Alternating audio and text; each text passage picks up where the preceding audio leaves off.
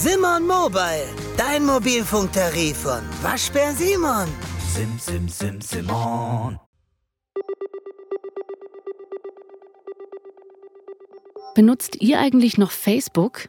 Ich ja nicht mehr so wirklich. Vor allem seit ich die meiste Zeit auf Instagram rumhänge und nur noch über WhatsApp chatte. Aber es gibt auch Leute, für die Facebook wirklich wichtig ist. Zum Beispiel für Bui Tan Hue, einen vietnamesischen Journalisten, der von seinem Staat verfolgt und unterdrückt wird. Bui Tan Hue schreibt über Themen wie Korruption und Landraub und postet seine Texte unter anderem auf seinem Facebook-Account. Dieser Facebook von mir hat sehr, sehr viele Follow und sehr, sehr viele Leute zu lesen. Aber selbst äh, meine Facebook ist über 215.000 Follow. 215.000 Menschen, die seine Texte auf Facebook lesen und seine Recherchen verfolgen. Boitan Hughes Facebook-Account ist so beliebt, weil es in Vietnam kaum unzensierte Berichterstattung gibt. Dann aber wacht er eines Morgens auf und sein Account ist gesperrt. Dieses ganz zentrale Werkzeug seiner Arbeit, eine wichtige Quelle für unzensierte Berichterstattung für Hunderttausende Vietnamesen und Vietnamesinnen, einfach gesperrt.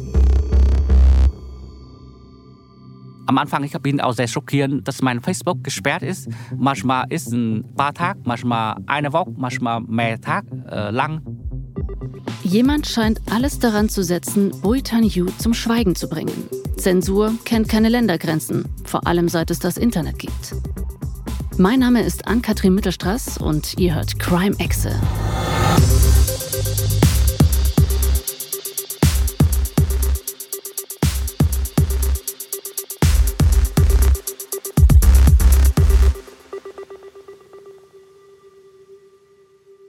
À, tôi uh, tên là Bùi Thanh Hiếu. Nghề nghiệp của tôi là blogger. Das ist Bui Tan Hyu.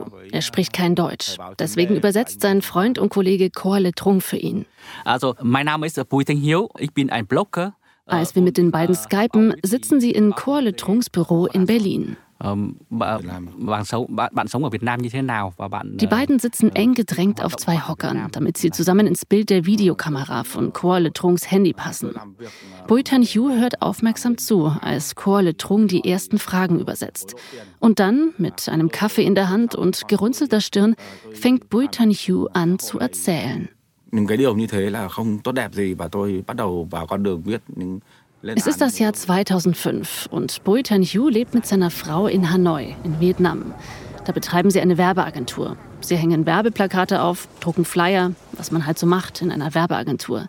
Mit Politik hat Bui Tan Hu gar nichts zu tun. Vorher, ich habe da über Politik gar nicht interessiert. Ich bin nur, ich möchte nur einfach wie eine Arbeit mit meiner Werbeagentur äh, zu Geld zu verdienen, für meine Familie zu versorgen. Mit der Werbeagentur können sich die Buis gut über Wasser halten. Abends nach der Arbeit fahren sie vom Hanoier Zentrum, da ist ihre Werbeagentur, nach Hause in einen kleinen Vorort von Hanoi. Am Wochenende besuchen sie Bui Tan Hughes Mutter. Sie wird später noch eine große Unterstützerin seiner journalistischen Arbeit sein. Davon ahnen zu diesem Zeitpunkt aber beide noch nichts. Weder von der Unterstützung noch von den Veröffentlichungen, die Bui Tianchu machen wird. Für die beiden ist im Moment nur wichtig, dass sie sich regelmäßig sehen. Und Bui Tianchu kümmert sich darum, dass bei solchen Gelegenheiten immer gutes Essen auf dem Tisch steht. Ich koche auch für meine Mutti, was meine Mutti gefällt. Wenn es nach Bui Tianchu ginge, könnte es ewig so weitergehen. Und als seine Frau schwanger wird, ist das Familienglück perfekt für ihn bis die Wehen einsetzen und sich alles ändert. Bui Tan Hu fährt seine Frau in ein Krankenhaus in Hanoi. Da werden sie aber nicht gleich in den Kreissaal geführt. Erstmal soll Bui Tan Hu bezahlen. Die Krankenhausmitarbeiter hat mir gesagt, du sollst das Geld geben für die Arzt, so zwei Millionen Dong, damit deine Frau besser behandeln. Diese zwei Millionen Dong sind nicht irgendwelche normalen Gebühren, die anfallen, wenn man im Krankenhaus entbinden will, sondern ein kleiner Bonus für den Arzt, damit der die Frau im Krankenhaus gut behandelt. Umgerechnet sind zwei Millionen Dong etwas mehr als 70 Euro. Für Boitan Hu eine ganz schöne Summe, etwa die Hälfte seines Gehalts. Aber die soll er jetzt erstmal auf den Tisch blättern, wenn er will, dass es seiner Frau gut geht. Wenn ihr euch jetzt denkt, das ist ganz schön unverschämt, dann habt ihr zwar recht, aber in Vietnam sind Korruption und Schmiergeld nichts Ungewöhnliches. Vietnam liegt damals mit Ländern wie Belarus und Nicaragua auf Platz 107 des Korruptionsindex von Transparency International. Bui Tan Hugh kennt das Spielchen von seiner Werbeagentur wenn ich das irgendwo ein Schild hängen, äh, ich muss auch ähm, Hebebühne bauen, dann muss ich auch für die Behörde Geld geben, damit ich Genehmigung bekomme. Auch für seine Werbeagentur muss er regelmäßig Schmiergeld zahlen, damit er die nötigen Genehmigungen bekommt. Zum Beispiel, wenn er nur ein Schild aufhängen will. Aber dass er in einem Krankenhaus für die Geburt von seinem Sohn erstmal Schmiergeld zahlen muss, das schockiert Bui Tanchu dann doch. Er sagt, vielleicht hätte er sich nach der Geburt von seinem Sohn so sehr gefreut, dass er dem Arzt sowieso noch etwas Geld zugesteckt hätte. Aber sie verlangt das Geld, bevor das Ding geboren. Das ist dann für mich ist äh, sehr gefährlich, weil ich habe Sorgen, dass die, dass, das gibt auch hier ein Menschenleben für meinen Sohn uh, zu leben. Deswegen, das habe ich so sehr erschockiert. Bui Tan Hu zahlt am Ende trotzdem. Und natürlich ist er erstmal vor allem erleichtert, als mit der Geburt seines Sohnes alles gut geht. Aber er denkt sich, so kann ich das nicht stehen lassen. Und setzt seinen eigenen kleinen Blog auf. Da schreibt er über das, was er und seine Frau im Krankenhaus erlebt haben. Er schreibt in sarkastischem Tonfall, macht sich lustig über ein Thema, das eigentlich gar nicht so lustig ist. Bei den Vietnamesen und Vietnamesinnen scheint das anzukommen. Obwohl das sein allererster Post ist, geht sein Blog gleich durch die Decke. Und plötzlich kommen sehr viele Leute mitlesen, mit zu mitfühlen und mit Unterstützung. Und dann kommen sehr viele, danach sehr viele lesen. Bui Tanchu merkt, nicht nur er hat solche Erfahrungen gemacht. Nicht nur dieses eine Krankenhaus in Hanoi ist so korrupt. Was er bislang nur geahnt hat, was er bisher nur als Einzelfall in seiner Werbeagentur erlebt hat, das erkennt er jetzt als System. Deshalb schreibt er ab sofort regelmäßig über Korruption, aber auch über andere Themen, die ihn stören in seinem Land. Danach, ich habe mehr geschrieben und sehe, wenn ich schreibe, dann kommen sehr viele Leute zu lesen. Dieser kleine Blog, den Boetan Hugh von da an neben seiner Werbeagentur betreibt, wird ihm nicht nur viele Leserinnen und Leser bringen, sondern auch noch eine ganze Menge Ärger, weil es mächtige Leute gibt, denen das so gar nicht in den Kram passt. Was man über Vietnam wissen sollte, das Land belegt Platz 175 von 180 auf der Rangliste der Pressefreiheit. Dahinter kommen nur noch Länder wie China und Nordkorea. Die Medien in Vietnam sind zum größten Teil unter Kontrolle der Kommunistischen Partei. Nur vereinzelt berichten Bürgerjournalisten und Blogger kritisch über die Partei und die Regierung. Dafür werden sie dann häufig verhaftet und eingesperrt. All das weiß Bui Tan Chu, oder er ahnt es zumindest. Schließlich lebt er schon sein ganzes Leben in Vietnam. Er weiß, nach welchen Regeln das Land funktioniert. Trotzdem kann er sich nicht vorstellen, dass auch er verhaftet werden könnte. Ich denke, ich werde nicht verhaftet, weil ich habe nur Bericht über die, das, das Leben für normale Menschenleben hier in, in Vietnam. Aber ich bin nicht gegen die Kommunisten und deswegen, äh, ich denke schon, die Polizei wird mich nicht verhaften. Bui Tan Yu glaubt, dass das, was er schreibt, die Regierung nicht stören kann. In seinen Augen ist er nicht besonders politisch in seinen Texten. Er schreibt eben vom typischen vietnamesischen Leben und was so dazugehört. Seinem Publikum gefällt das. Die Leute schätzen die Ehrlichkeit, mit der er über alltägliche Probleme berichtet, den Mut, mit dem er Missstände anspricht. Aber Bui Tan Hu hat sich verschätzt, und zwar gewaltig. Die Regierung hat sehr wohl was gegen seine Texte. Sein Blog wird so erfolgreich, dass die Polizei darauf aufmerksam wird. Für sie ist er ein Unruhestifter, von dem sie lieber nichts mehr hören will. Dafür schickt sie aber nicht ein Schreiben nach dem Motto, bitte löschen Sie Ihren Blog, Nein, sie schickt Polizisten zu Buitanchus Bruder. Der soll ihm was ausrichten. Wenn ich so weiter schreibe, dann werde ich verhaftet. So eine Nachricht bekommt Buitanchu dann bald auch persönlich von der Polizei. Die Message ist dieselbe. Hör auf zu schreiben oder wir verhaften dich. Aber Bui Tan Chu schreibt weiter. Darüber, wie der vietnamesische Staat Menschen ihr Land wegnimmt und es mit mehr Gewinn weiterverkauft. Oder darüber, wie vietnamesische Katholiken unterdrückt werden bis eines Tages die Polizei ihre Drohung wahrmacht und ihn verhaftet. Er muss nicht lange im Gefängnis bleiben, aber von da an ist die Polizei sein regelmäßiger Besucher. Manchmal nimmt sie ihn nur ein paar Stunden mit. Sie befragt ihn und lässt ihn danach wieder gehen. Aber ab und zu muss er dann doch in Untersuchungshaft. Da wird ihm Gewalt angedroht, wenn er sich den Befehlen der Polizei widersetzt. Denen beugt er sich aber jedes Mal. Deshalb wird er nie geschlagen oder misshandelt. Was er im Gefängnis erlebt, beschreibt er später in einem Buch. Ich schreibe über mich, wo ich die Zeit in Gefängnis, weil damit der Vietnameser wissen, wie in Gefängnis in Vietnam wirklich ist und hat mehr Erfahrung darüber und besser zu überlebt in Gefängnis. Er sitzt nie mehr als ein paar Tage in U-Haft, manchmal vielleicht eine Woche. Aber die Einschüchterungstaktik der Polizei funktioniert, zumindest bei den Menschen rund um Bui Tan Chu. Auch bei denen tanzt seinetwegen immer wieder die Polizei an, bei seinen Geschwistern zum Beispiel. Die wollen deshalb schon bald nichts mehr mit ihm oder seinem Blog zu tun haben. Nur noch seine Mutter hält den Kontakt. Und auch bei Bui Tianchus Kunden von der Werbeagentur steht plötzlich die Polizei vor der Tür. Meine äh, Auftraggeber bekommen immer Besuch von Polizei. Und die Polizei fragt über mich und sagt, was habe ich gemacht. Und viele Auftraggeber von mir hat Angst. Und deswegen werde ich nach dem Gefängnis verlassen und die Leute geben nicht mehr die Auftrag. Bui Tianchu verliert immer mehr Kunden. Das Geld wird knapp. Langsam weiß er nicht mehr, wie er seine Familie versorgen soll.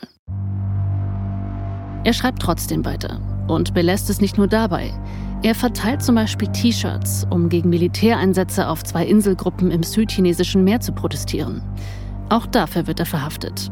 Irgendwann denkt er sich, diese ständigen Verhaftungen, die Kunden, die er verliert, das kann so nicht weitergehen. Aber dann macht Bui Tan-Hyu nicht seinen Blog dicht, sondern seine Werbeagentur.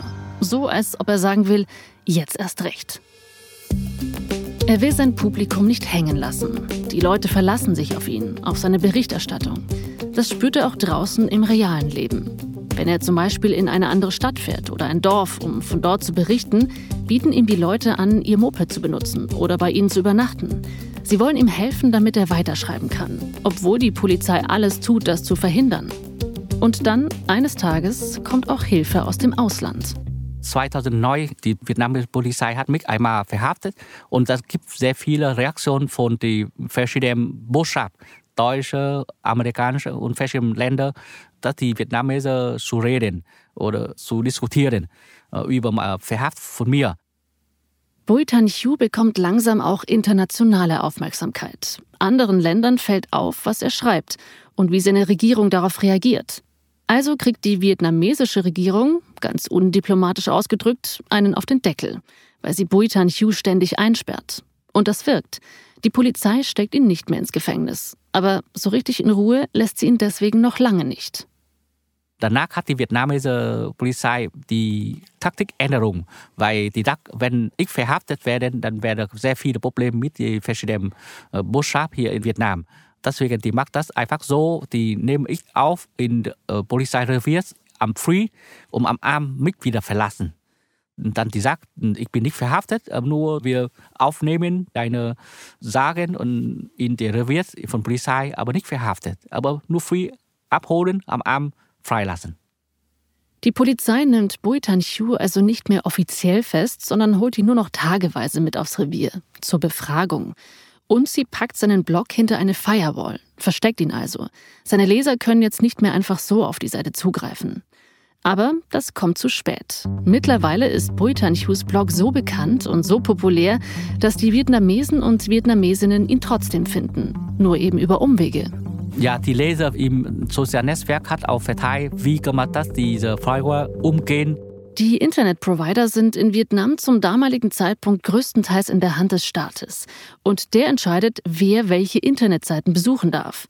Wenn jemand zum Beispiel den Namen eines kritischen Blogs eingibt, wie den von Boi Tan Chu, dann führt die Anfrage ins Leere oder sie wird umgeleitet auf eine ganz andere Website. Stellt euch das so vor. Wenn ihr jemanden anrufen wollt, dann gebt ihr in den meisten Fällen keine Handynummer mehr ein, sondern ihr öffnet eure Kontaktliste.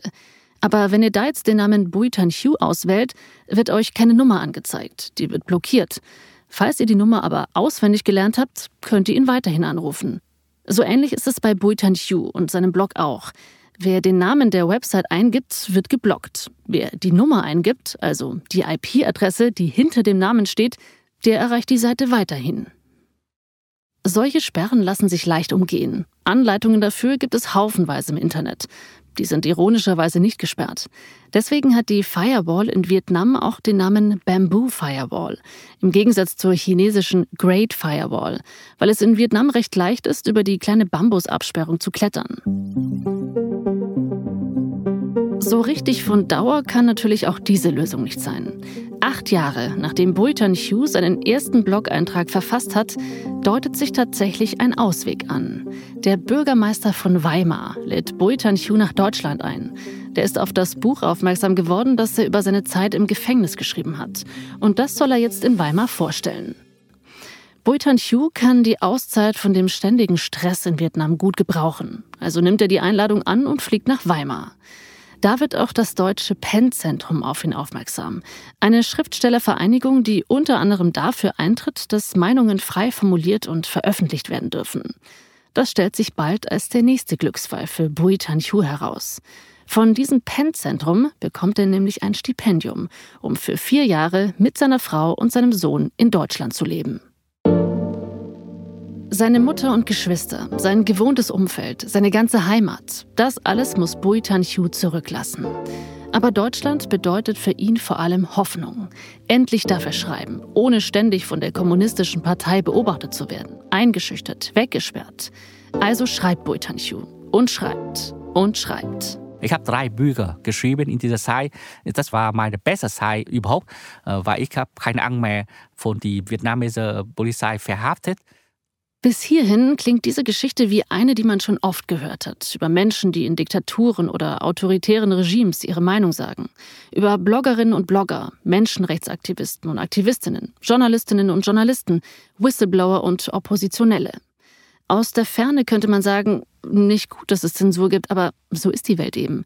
Solche Regimes machen, was sie wollen, und sie machen es mit ihren eigenen Bürgerinnen und Bürgern in ihrem eigenen Land, mit Bui Tan Hue in Vietnam, aber dann passieren Dinge, die Buitan Hughes Gefühl von Sicherheit auch auf die Distanz erschüttern, in seinem neuen, vorübergehenden Leben in Berlin. So richtig los geht es im Jahr 2016. Da ist er schon zwei Jahre mit seinem Stipendium in Deutschland. Da findet in Vietnam die Nationalversammlung statt. Die Vietnamesen wählen ihr Parlament. Wirklich demokratisch sind die Wahlen nicht. Sogar in der Verfassung steht, dass die Kommunistische Partei den Führungsanspruch hat in Vietnam. Deshalb regiert sie auch schon seit mehr als 70 Jahren. Dass jetzt also wieder die kommunistische Partei gewinnt, das ist nicht überraschend. Dieses Mal setzen sich aber die Hardliner in der Partei durch, die besonders hart gegen Dissidenten vorgehen wollen merke schon ab 2016 äh, nach der äh, kommunistischen Parteiversammlung in Vietnam gewesen und hat sehr viel passiert, dass die Blogger in Vietnam oder die freie Journalisten in Vietnam sehr viele verhaftet und lange Zeit in Gefängnis sitzen. Und da merke ich schon, dass diese Zeit ab 2016 ist sehr, sehr stark gewesen äh, gegen die Blogger. Allein im Jahr der Wahl werden drei Blogger zu drei, vier und fünf Jahren Haft verurteilt für ihre journalistische Arbeit. Heute sitzen laut Reporter ohne Grenzen 31 Journalistinnen und Journalisten in vietnamesischen Gefängnissen. Und dann, ein Jahr nach der Wahl, kommt der nächste Schock für Bui Tan Hue. Trin Chuang Tan, ein vietnamesischer Geschäftsmann, wird in Berlin gekidnappt, gemeinsam mit seiner Begleiterin, vermutlich vom vietnamesischen Geheimdienst. Und das ganz in Bui Tan Hues Nähe, im Berliner Tiergarten. Trin Chuang Tan ist zwar kein Blogger, aber er gehört auch zu den Leuten, die der vietnamesischen Regierung ein Dorn im Auge sind. Trin Chuang Tan wollte die kommunistische Partei in eine andere Richtung führen und musste am Ende aus Vietnam fliehen. Jetzt hat ihn also vermutlich der Geheimdienst seines Landes in Berlin entführt. Seitdem sitzt er in Vietnam im Gefängnis, lebenslänglich. Bui Tan Hue macht sich große Sorgen. Zuerst werde ich nach Deutschland, äh, ich denke, ja, nach Deutschland ist es sehr gut, ist es, hier ist es sicher, fühlen kann. Aber nach der Entführung von Herrn Ching Chen Tang in Berlin, ich denke, das wird auch nicht mehr sicher in Deutschland. Ein vietnamesischer Staatsbürger wird auf deutschem Boden gekidnappt. Wer von den vietnamesischen Behörden gesucht wird, der wird anscheinend auch gefunden. Sogar in Deutschland. Dann bekommt Bui Tan irgendwann auch noch Drohnachrichten auf Facebook und anderen sozialen Netzwerken. Und langsam fühlt er sich endgültig nicht mehr sicher in Deutschland. Die Nachrichten kommen von irgendwelchen Facebook-Usern, die Bui erstmal alle blockiert. Wer genau dahinter steckt, das weiß er bis heute nicht. Aber dann meldet sich auch Facebook selbst bei ihm. Nicht mit einer Drohung, aber einer Verwarnung. Buitan Hugh soll die Community-Standards der Plattform missachtet haben. Deshalb sperrt Facebook seinen Account, zumindest vorübergehend. Welche Richtlinien? Keine Ahnung. Das Wichtigste ist für ihn erstmal, dass er seinen Account so schnell wie möglich wieder zum Laufen bringt. Facebook ist inzwischen ein ganz wichtiges Kommunikationsmittel für Bui Tan Hugh. Da nennt er sich Noir Bunza, der Windhändler, weil der Wind die Geschichten der Menschen von Mund zu Mund weiterträgt, erklärt er. Sein Blog liegt ja schon lange hinter der Firewall der vietnamesischen Regierung. Deshalb postet Bui Tan Hugh seine Texte schon lange auch auf Facebook, weil das Netzwerk in Vietnam meist frei zugänglich ist. Für seine 215.000 Follower ist seine Facebook-Seite eine der wenigen Quellen, die ihnen kritische und unzensierte Berichterstattung liefern. Die gibt's nicht mehr, weil Buitan Hughes Profil gesperrt ist. Warum genau, weiß er erstmal nicht. Erst später findet er heraus, dass er bei Facebook gemeldet wurde, weil er angeblich ein Foto von einem fremden Facebook-Profil geklaut und es daraufhin auf seinem Account gepostet haben soll. Das ist tatsächlich ein Verstoß gegen die Facebook-Richtlinien. In Wahrheit gehört das Foto aber ihm selbst. Dann hat es jemand von seiner Facebook-Seite geklaut und Bultan Hugh anschließend bei Facebook als Dieb gemeldet. Nach dem Ende der Sperre kriegt er sein Profil zwar wieder, aber von da an ist Bultan Hughes Facebook-Profil nur noch selten nicht gesperrt. Am Anfang ich bin auch sehr schockiert, äh, dass mein Facebook gesperrt ist. Manchmal ist ein, ein paar Tage, manchmal eine Woche, manchmal mehr Tage äh, lang. Wer auch immer dahinter steckt, findet immer wieder neue Wege, das Profil von Bultan Hugh blockieren zu lassen. Mal wird er gemeldet, weil er Leute beschimpft haben soll, ein anderes Mal, weil er zum Administrator einer Gruppe gemacht wird, die pornografisches Material verbreitet. Wahr ist nichts davon. Facebook sperrt sein Profil trotzdem immer wieder. Ja, richtig. Das ab 2016, äh, meine Facebook hat sehr viel mal Sperre bekommen. Ähm, gibt auch viele mal, dass die Facebook äh, meine Account total gelöscht. Boitan Hugh schreibt Facebook jedes Mal, dass da ein Fehler vorliegt, dass er keine Fotos geklaut, keine Menschen beleidigt und keine Pornogruppen auf Facebook gegründet hat. Aber Facebook antwortet nur, dass der Widerspruch nicht erfolgreich war. Also kann er nur die Sperrfrist abwarten und hoffen, dass der Account lange genug frei bleibt, um zumindest wieder ein paar Texte zu veröffentlichen. So geht das übrigens bis heute. Selbst bei unserem Skype-Interview hält Bultan Hugh sein Handy in die Kamera, weil er schon wieder gesperrt ist. Er hat noch gerade eine Sperre bekommen, 30 Tage Sperren. Zurzeit er hat noch 24 Tage warten müssen, bis die Sperre vorbei ist. Erst in 24 Tagen darf er seinen Account wieder benutzen. Darüber ärgert er sich inzwischen nicht mal mehr. Am Anfang ich bin auch sehr, sehr traurig und dann, dann äh, aber dann nach dem ganzen Jahr ist immer so passiert. Äh, deswegen bin ich auch so normalisiert. Ich denke schon, normalis ist, ist wieder normal. Wer hinter den Sperren steht, wer also in Wirklichkeit die Gruppen eröffnet und die Pornos hochgeladen und die Fotos geklaut hat, das weiß Buitan Hugh bis heute nicht. Aber er hat natürlich eine Vermutung. Dieselbe Vermutung, wie sie auch die Organisation Reporter ohne Grenzen hat. Reporter ohne Grenzen engagiert sich für Pressefreiheit auf der ganzen Welt und hat sich seinen Fall genauer angeschaut. Die Systematik der Angriffe auf bekannte Bloggerinnen und Blogger und der dafür nötige Zeitaufwand machen eine Verbindung zum Staat sehr wahrscheinlich. Das ist Lisa Dittmar. Sie arbeitet in der Abteilung für Internetfreiheit bei Reporter ohne Grenzen. Bultan Hugh ist mit seinem gesperrten Facebook-Profil absolut nicht der Einzige, sagt sie. Mal werden Profile von Bloggerinnen und Bloggern und Journalistinnen und Journalisten gesperrt, weil irgendwelche User sie bei Facebook melden, aber dann auch wieder welche, über die sich direkt der Staat bei Facebook beschwert. So sieht es Lisa Dittmar. Der vietnamesische Staat steckt in manchen Fällen also selbst dahinter, wenn kritische Stimmen auch im Ausland zensiert werden. Und dieser Staat kann übrigens noch viel deutlicher werden.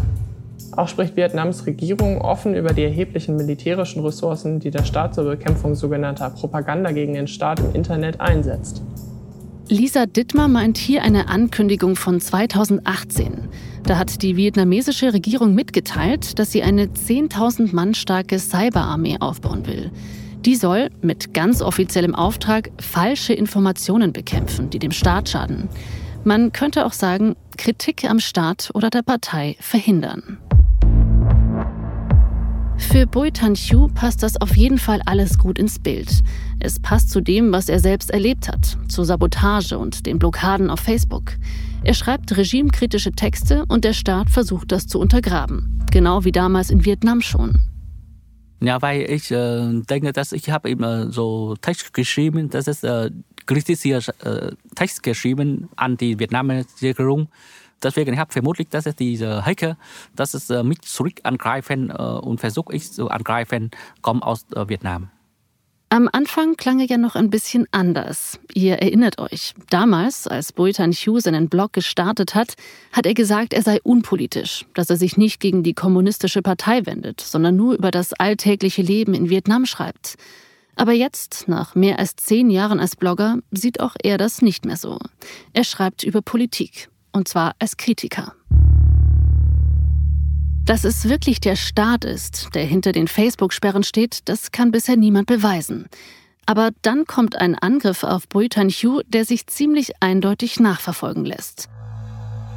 Er kriegt E-Mails, mindestens vier Stück, mit einer Spionagesoftware im Anhang.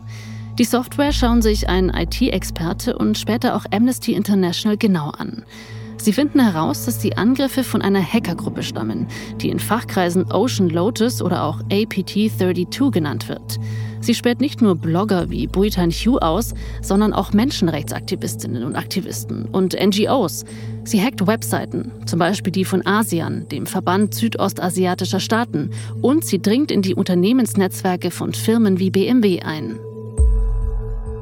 Ocean Lotus, der Name passt gar nicht zu dem rigorosen Vorgehen der Hacker. Hört sich ja eher an wie ein Duschgel oder wie ein Badezusatz. Nicht wie eine digitale Armee, die Journalistinnen und Journalisten zensiert und ausspäht. Deshalb ist die vietnamesische Bezeichnung für die Hackergruppe eigentlich die viel passendere. Sin Tu Len. Übersetzt heißt das sowas wie Das ist ähm, so wie Befehl geben, bis zu Tod oder Leben. Die Facebook-Sperren, die sind für Buitan Hugh schlimm genug. Aber die Sache mit der Sperrsoftware, die ist wirklich gefährlich. Und der weiß Bescheid, mit wem habe ich kontaktieren äh, oder mit anderen Blogger oder anderen Journalisten kontaktieren oder der sucht auch Informationen, ähm, wer in Vietnam hat für mich Informationen gegeben. Bui Tan Hugh hat vor allem Angst um seine Quellen und Kontakte. Wenn Ocean Lotus mit ihrer Sperrsoftware rauskriegen würden, wer mit ihm spricht, wäre das eine Katastrophe. Auch hier kann zwar niemand eindeutig beweisen, dass es eine Verbindung gibt zwischen dem vietnamesischen Staat und Ocean Lotus, aber die IT-Sicherheitsfirma FireEye, die die Attacken von Ocean Lotus analysiert, sagt, die Aktivitäten von Ocean Lotus entsprechen den Interessen des vietnamesischen Staates. Und auch der Chef des Verfassungsschutzes, Thomas Haldenwang, sagt im Interview mit BR24 und der Zeit, dass sich Ocean Lotus für bestimmte Personen mit vietnamesischem Hintergrund interessiert. Für ihn einer der Gründe, weshalb wir eine deutliche Verbindung nach Vietnam sehen. Ob da aber auch wirklich der Staat dahinter steckt, darauf will sich der Verfassungsschutz nicht festlegen. Aber jemand anderes aus dem Umfeld der deutschen Sicherheitsbehörden meint, eine Gruppe, die in dieser Größenordnung Ziele hackt, in einem Land wie Vietnam, das geht nicht ohne staatliche Duldung. Ein IT-Forensiker untersucht Boitan Hughes Laptop, findet aber keine Spuren der Sperrsoftware. Vielleicht konnten die Hacker sich nicht auf seinem Computer einnisten. Vielleicht haben sie aber auch einfach ihre Spuren auf seinem Laptop gut verwischt. Jedenfalls fürchtet Boitan Hugh ab sofort nicht mehr nur um sich und seine Familie und sein Umfeld, so wie damals daheim in Vietnam, sondern auch um alle anderen, die mit ihm über E-Mails oder andere Wege in Kontakt sind. Dass die Regierung ziemlich skrupellos sein kann im Umgang mit Leuten, die ihr nicht passen, das hat er selbst oft genug erlebt. Und das zeigt sich auch jetzt wieder. Zum Beispiel im Frühjahr 2020. Er schickt Masken nach Hanoi, weil die vor Ort knapp werden, als Corona ausbricht. Die Polizei in Vietnam kriegt das irgendwie mit und fährt zu seiner Mutter. Die Polizei möchte das nicht, dass er sowas gemacht ähm, und deswegen die kommt die Polizei ähm, zu seiner Mutti ja? Mhm. und dann hat seine Mutti auch erschreckt ne? und zum Krankenhaus gehen müssen und diese Zeit ähm, über einen Monat nicht mehr schreiben kann, weil es gefährlich für Gesundheit für seine Mutti, äh, wenn seine Mutti noch im Krankenhaus ist. Die Gefahr ist immer da. Seine Mutter muss ins Krankenhaus, weil, so sagt es Boitan Hugh, ihr der Schreck über den Polizeieinsatz so zugesetzt hat. Solange sie im Krankenhaus ist, also nicht zu Hause in Sicherheit, will er nichts mehr veröffentlichen. Boitan Hugh schreibt auf Facebook, dass er aufhört mit dem Bloggen, solange seine Mutter im Krankenhaus liegt. Reporter ohne Grenzen veröffentlicht Teile seines Posts. Ich bitte um euer Verständnis, dass ich Abschied nehmen muss. Lebt wohl, meine Freunde. Viele Leute haben meine Mutter benutzt, um mich dazu zu zwingen, ihren Wünschen zu folgen. Sie wollen mich kontrollieren. Zum ersten Mal seit der Geburt seines Sohnes, seit der Geschichte mit dem Schmiergeld im Krankenhaus vor 15 Jahren, schreibt Buitan Chu nicht mehr. Seine Facebook-Seite bleibt still, über einen Monat lang.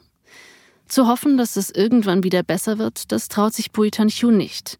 Er fürchtet, dass die Lage eher noch schlimmer wird, nicht nur für ihn, sondern auch für andere, die das Regime kritisieren. Meine Meinung ist, dass ähm, in der nächsten Zeit die Verhaftung oder Verschlagen die Journalisten oder Blogger in Vietnam wird weiter passiert und wird erhöhter von die Maßnahmen von Polizei und auch, dass die Angreifen über Internet oder über Hacker äh, gegen diese Ex-Journalist oder Blogger auch weiter verstärken. Trotzdem kann Bui Tan-Hyu es nicht lassen. Nach einem Monat Pause schreibt er doch wieder. Über Korruption, über Landraub, über religiöse Unterdrückung. Die Leser warten meine Text äh, und dann ich werde weiter äh, schreiben.